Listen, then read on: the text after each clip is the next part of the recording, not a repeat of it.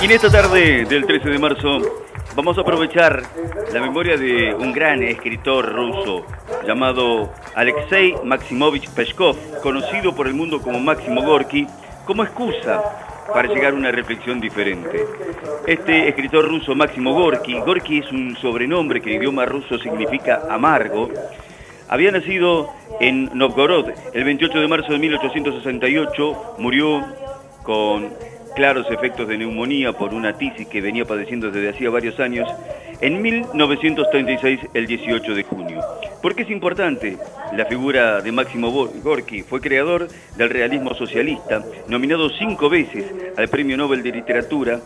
y que había recorrido durante cinco años a pie todo el imperio ruso, todo el imperio zarista, viviendo distintas experiencias, incluso la de estar al borde del suicidio, para después volcar todo lo que había experimentado y todo lo que había vivido a partir de su trabajo en la literatura. Una de las grandes referencias de la literatura eslava, junto con León Tolstoy Anton Chekhov,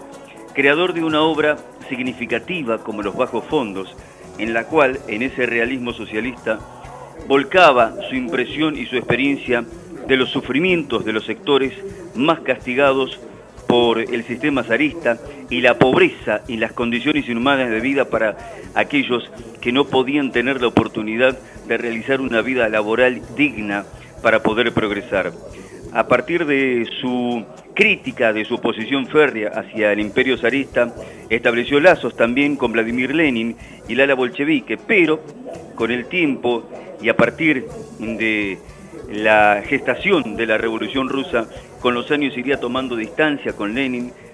habría de sufrir la censura de uno de sus periódicos, lo que llevaría a exiliarse en Italia, en parte por motivo de salud, en parte también por su disidencia, por su disconformidad. Sin embargo, Stanley lo invitó para regresar a Rusia, luego sería arrestado domiciliariamente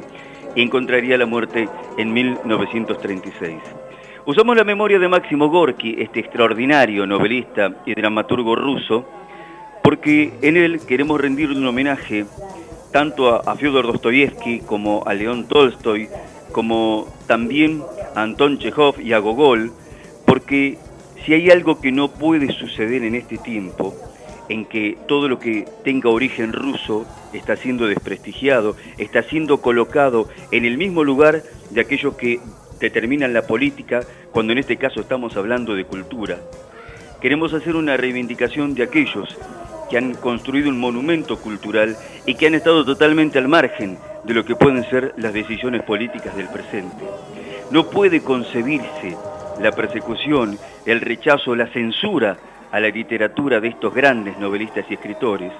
por una cuestión política del presente. Es como si en la Italia musolinista se nos hubiera ocurrido prohibir la lectura de Dante Alighieri, la Divina Comedia, o la de Francesco Petrarca, o la de Ludovico Ariosto o Giovanni Boccaccio. Es como si en España franquista se nos hubiera ocurrido prohibir a Unamuno, a Cervantes, a Lope de Vega, a Góngora, a Garcilaso.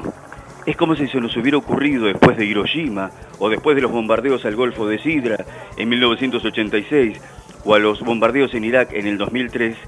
rechazar, abominar y prohibir la lectura de Mark Twain, de Edgar Allan Poe, de Henry James o de Hemingway. Por un lado, la cultura y los monumentos de la cultura que se erigieron en su tiempo. Por otro, quienes toman decisiones políticas, que hoy, como ayer o como lamentablemente será en el futuro, tendrán dolorosas repercusiones para la vida humana. Pero no es justo no tener la capacidad de discernimiento para colocar cada cosa en su lugar,